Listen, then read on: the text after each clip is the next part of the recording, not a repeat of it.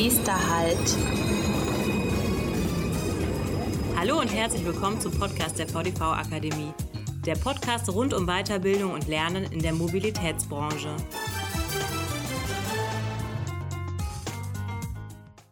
Nächster Halt. Ein Blick in die Schweiz. Herzlich willkommen zu einer neuen Podcast-Folge der VDV Akademie. Mein Name ist Stefanie Menke und mein heutiger Gast ist Johannes Eckert. Er ist Gebietsmanager Stadt bei den Verkehrsbetrieben Zürich und arbeitet schon seit zehn Jahren in der Schweiz. Deshalb werfen wir gemeinsam mit ihm einen Blick auf den öffentlichen Verkehr im Alpenland. Hallo, Herr Eckert. Schön, dass Sie heute unser Gast sind. Hallo, Frau Menke, freut mich. Zu den Gewohnheiten unseres Podcasts gehört es, dass wir immer wieder über spannende Berufe in der Branche sprechen. Deshalb möchte ich zum Einstieg mit einer Frage beginnen, die sich vielleicht auch einige unserer Zuhörerinnen und Zuhörer stellen. Was sind die Aufgaben eines Gebietsmanagers? Das kann ich gerne ausführen. Meine Funktion bei den Verkehrsbetrieben Zürich umfasst die konzeptionelle Angebotsplanung im kurz- und mittelfristigen Bereich. Ich bin dabei die sozusagen die interne Interessensvertretung unserer Fahrgäste, beispielsweise für Baustellen oder Großveranstaltungen und gleichermaßen die Schnittstelle zwischen intern und extern zu allen Fragestellungen bei der Angebotsplanung, zum Beispiel zu Quartieren oder natürlich auch zum Zürcher Verkehrsverbund, der unser Aufgabenträger ist und macht dort die inhaltliche und die damit zusammenhängende finanzielle Koordination. Im Vorgespräch haben Sie mir erzählt, dass die Schweiz das Herz des öffentlichen Verkehrs in Europa ist und Zürich das Herz des ÖVs in der Schweiz. Was ist das Besondere am ÖPNV oder am ÖV in Zürich? Ja, das ist eine gute Frage.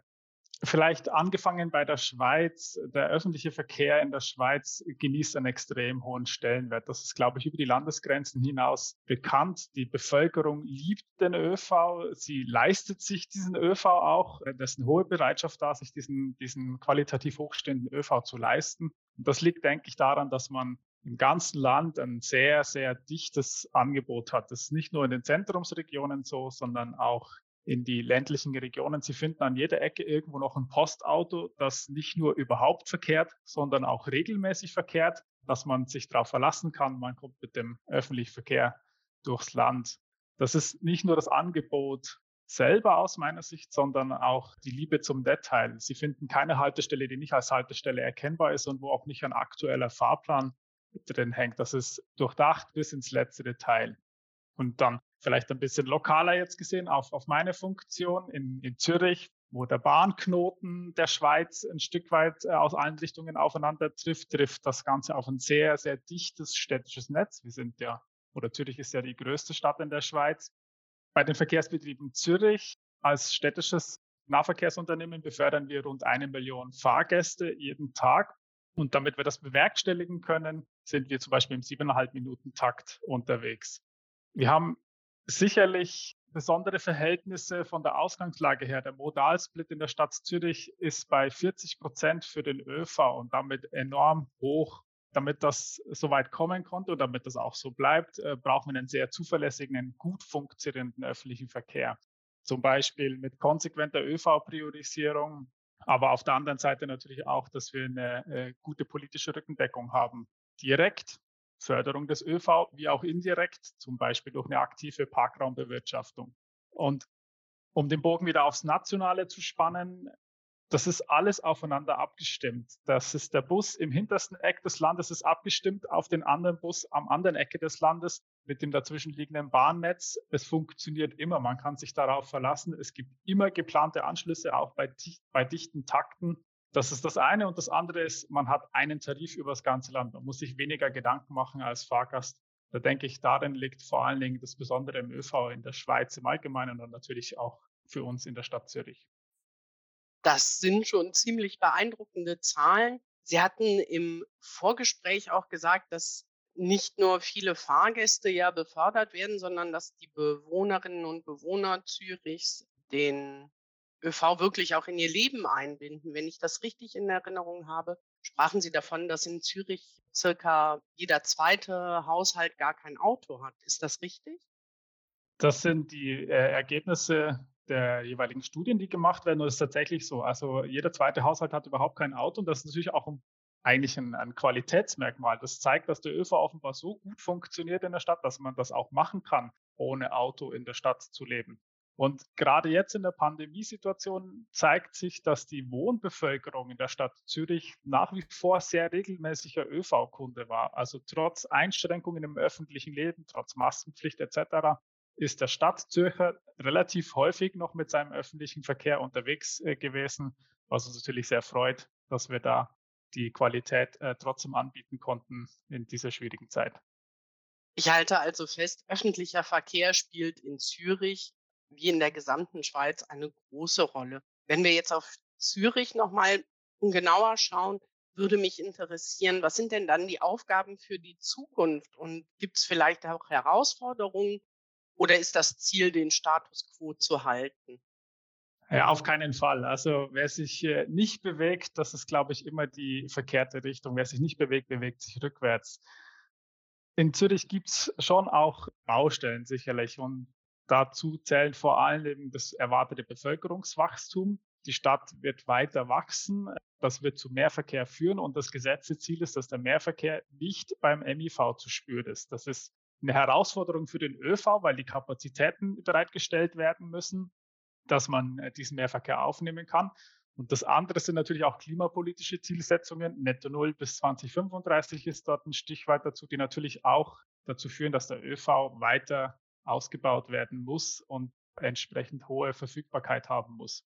Die Herausforderung speziell in Zürich, gerade in dem Zusammenhang, ist aber dann sicherlich auch, der Platz in der Stadt ist extrem begrenzt. Wir haben keine Autobahnen in der Stadt, wir haben keine mehrspurigen Straßen in der Stadt, wo man einfach mal alle Verkehrsträger nebeneinander platziert und das funktioniert gut, sondern die historischen Strukturen der Stadt sind kleinräumig, sie sind sehr eng und da muss man schauen, dass man den Platz so gut es möglich ist, äh, sinnvoll verteilt, dass man die Anforderungen, die an den Straßenraum gestellt werden, dass das äh, zu einem funktionierenden Gesamtsystem führt, aber nicht zu Nachteilen führt bei den einzelnen Verkehrsträgern. Das ist die große Herausforderung, wie man das macht.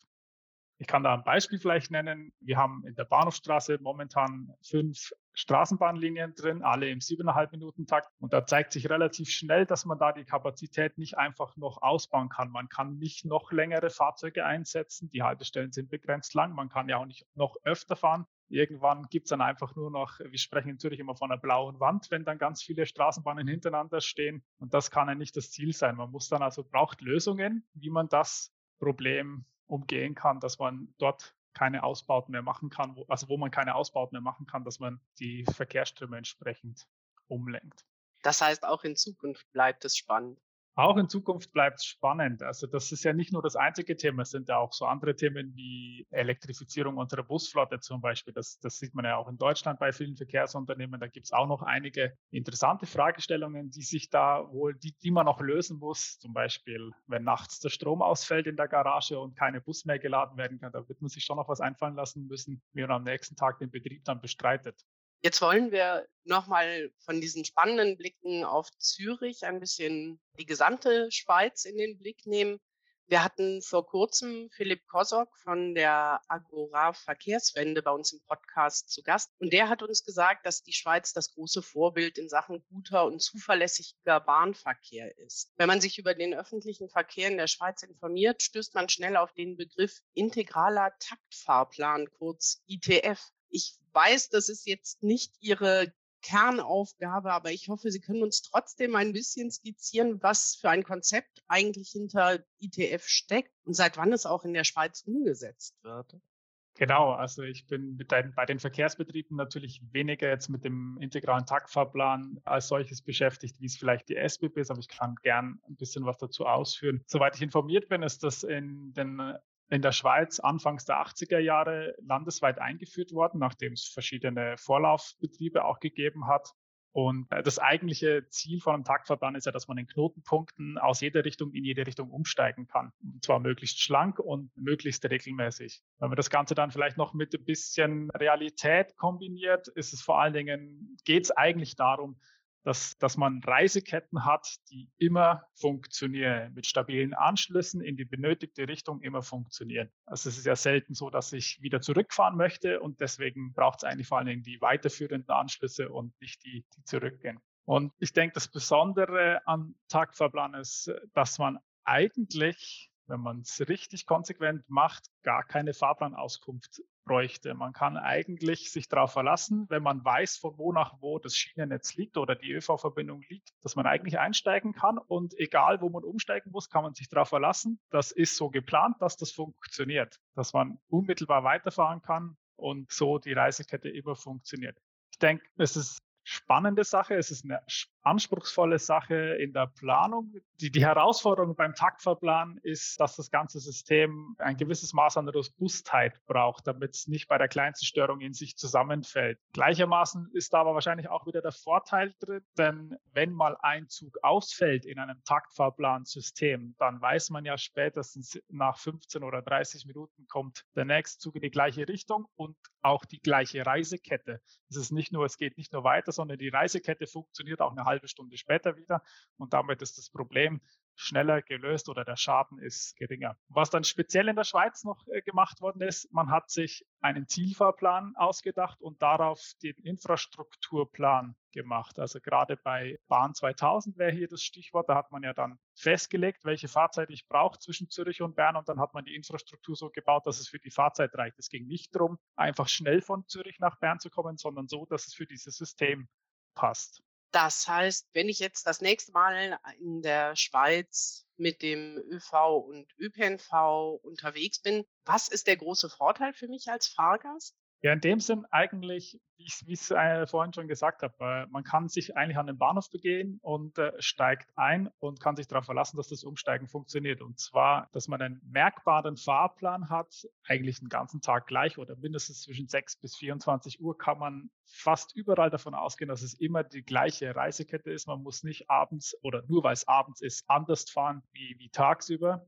Der andere Vorteil ist sicherlich auch in der Schweiz zumindest, dass man sehr häufige Verbindungen hat. Also der Fernverkehr oder die wichtigen Fernverkehrsrelationen, die sind ja in der Regel im 30-Minuten-Takt vorhanden. Im Nahverkehr je nach Ballungsraum vielleicht auch noch deutlich öfter so dass, dass man eigentlich jederzeit seine Reise auch unterbrechen kann. Das ist vielleicht der eigentlich spannende Punkt noch. Also wenn man in der Schweiz unterwegs ist, nehmen wir mal an, man fährt von Zürich nach Genf, weil man dahin will und dann stellt man fest, wenn man über die Aare fährt in Bern, dass Bern eine wunderschöne Altstadt hat, kann man vom Zug aus sehen, da kann man spontan aussteigen und seine Reise in einer Stunde fortsetzen, weil man weiß, es wird auch in einer Stunde wieder klappen. Da bin ich mir nicht so sicher, ob sich das jeder Kunde in Deutschland äh, trauen würde, einfach mal spontan irgendwo auszusteigen und darauf zu setzen, dass man dann vielleicht in einer Stunde schon wieder weiterfahren kann in die gleiche Richtung, dass dann die Reisekette noch funktioniert. Ist jetzt natürlich plakativ gesagt, aber in der Schweiz ist das ohne Probleme möglich. Würde ich mir überhaupt keine Gedanken machen, wenn es nicht gerade nachts um elf der letzte Zug ist. Das klingt traumhaft. Das klappt auch, wenn ich die Ballungszentren verlasse. Also in Deutschland sprechen wir ja oft von der Anbindung des ländlichen Raums. Ich würde sagen, ja. Jetzt kann ich natürlich nicht für die ganze Schweiz sprechen und ich war auch noch nicht überall in der Schweiz. Wenn ich jetzt mal auf den Großraum Zürich beziehen würde, würde ich sagen, da funktioniert das auch. Da ist der Verkehr, der öffentliche Verkehr so gut aufeinander abgestimmt, dass in der Regel ja mindestens halbstündlich jeder Ort, jedes Dorf angefahren wird mit Bus oder wenn es einen Bahnhof gibt mit Bahn. Aber auch wenn man in Bergregionen ist, funktioniert das normalerweise gut. Es ist selten so, dass man einzelne Kursfahrten nur hat. Und dann ist es aber tatsächlich meistens auch ein touristisches Angebot. Bei touristischen Angeboten muss man sich halt einfach entsprechend informieren. Dann steht ja der nächsten Reise nichts im Weg. In Deutschland wird aktuell viel über den Deutschland-Takt gesprochen. Kann man den Deutschlandtakt mit dem Schweizer integralen Taktfahrplan vergleichen oder gibt es da auch Unterschiede? Ich denke, das ist eine schwierige Frage. Ich bin ja nicht bei der SBB, von daher, und ich bin auch nicht im Detail informiert über den Deutschlandtakt, aber ich würde rein aus meiner persönlichen Sicht sagen, das ist sicherlich ein sehr, sehr guter Weg in die richtige Richtung, um es mal so zu nennen. Ich würde sagen, dass es wahrscheinlich ein sehr guter Anfang ist, in diese Richtung zu gehen und gleichermaßen wahrscheinlich sehr viel anspruchsvoller ist, schon wegen der Landesgröße. Die Schweiz ist ja dann doch im Vergleich zu Deutschland eher klein.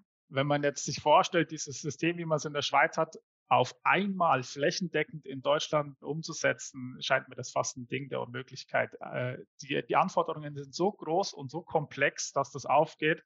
Entsprechende Infrastrukturen, die man dann auch dazu braucht. Aber es ist, glaube ich, der richtige Weg, so, so anzufangen. Ich stelle mir persönlich in Deutschland vor allen Dingen spannend vor, dieses, dieses Abwägen zwischen Direktverbindungen. Wenn man sich so das Fernverkehrsnetz der Deutschen Bahn zum Beispiel anschaut, da gibt es ja sehr viele ja, interessante Zugsläufe durchs ganze Land, die Direktverbindungen einmal am Tag herstellen. Und wie man das in Einklang bringen will, äh, Direktverbindungen und Umsteigeverbindungen, die aber dann vielleicht in einer gewissen Häufigkeit fahren würde, da bin ich noch gespannt, wie das ausgeht. Ich denke auf der anderen Seite aber auch, dass gerade diese begünstigenden Faktoren, die es in der Schweiz gibt, diese, dieses Wohlwollen der Bevölkerung, dieses Wohlwollen der Politik, da ist vielleicht in Deutschland auch noch ein bisschen Luft nach oben vorhanden. Und ich glaube nicht mal negativ gemeint, sondern mehr so, man muss, man muss eine gewisse Überzeugung herbringen, dass das funktioniert, dass das Ganze Sinn macht. Und da stelle ich mir das schon schwer vor, wenn man in ländlichen Regionen jemanden überzeugen will, dass der Ausbau des öffentlichen Verkehrs funktioniert, wenn man eigentlich von sich zu Hause gerade nur den Schulbus kennt, der einmal am Tag in die Schule fährt und wieder zurückfährt.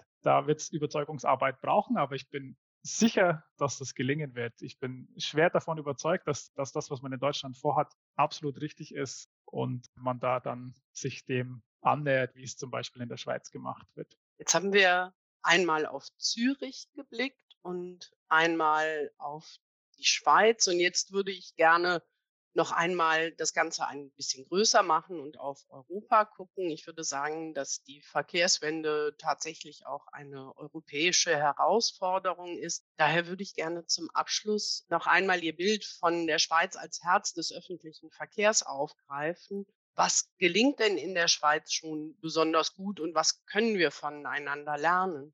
Ja, da wäre jetzt wahrscheinlich ein Politiker die richtige Person, die Antwort geben könnte, aber ich würde es mal aus meiner Sicht wie folgt beschreiben. In der Schweiz gelingt sehr gut, dass man äh, gute politische Rahmenbedingungen hat und zwar auch über Legislaturperioden hinweg. Also wenn man hier was anstößt, was länger dauert als eine Legislaturperiode, funktioniert das im Normalfall auch weiter. Und das ist sicherlich einem zweiten Punkt geschuldet, weil man sehr stabile Finanzierungsinstrumente hat in der Schweiz, zum Beispiel Infrastruktur Fonds, die dann solche langfristigen Projekte auch finanzieren. Das andere ist, es ist hier, ich finde es hier eine wahnsinnig tolle Mischung aus angebotsplanerischer Motivation, um Sachen vorwärts zu bringen und politischer Legitimation dazu. Also gerade wenn man eben klimapolitische Ziele setzt, dann ist ja klar, es muss in die Richtung gehen und das ist ja dann auch gut vereinbar mit Wünschen, die der Angebotsplaner wie ich sowieso hätte.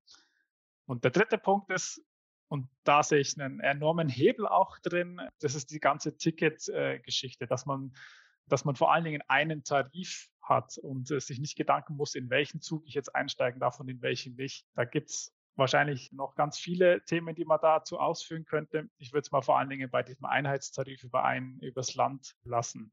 Und was man voneinander lernen könnte, ist, glaube ich, dass man sich vor allen Dingen viel austauscht, dass man äh, ein Problem, was man bei sich hat, da ist man meistens, das hat irgendjemand anders irgendwo in Deutschland oder in Europa wahrscheinlich auch schon gehabt. Und wenn man sich austauscht und voneinander weiß, dann findet man irgendwo die Best-Practice-Lösungen und kann versuchen, diese Lösungen bei sich selbst auch zur Umsetzung zu bringen, soweit es die Gegebenheiten zulassen.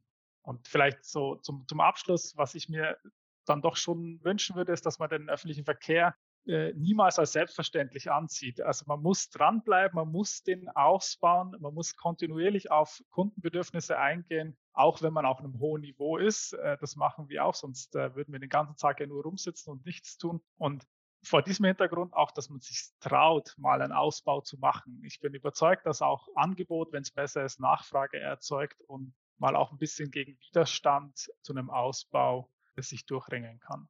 Ihren Appell greife ich gerne auf, weil wir ja auch mit unserem Podcast versuchen, Einblicke in diese Branche zu geben, die sonst vielleicht nicht so sichtbar sind. Ich sehe aber auch, dass es noch einige Punkte gibt, wo wir von unseren Nachbarn in der Schweiz lernen können. Lieber Herr Eckert, ich danke Ihnen für die spannenden Einblicke und das Interview. Gerne. Bei Fragen und Anmerkungen sind wir unter podcast.vdv-akademie.de erreichbar.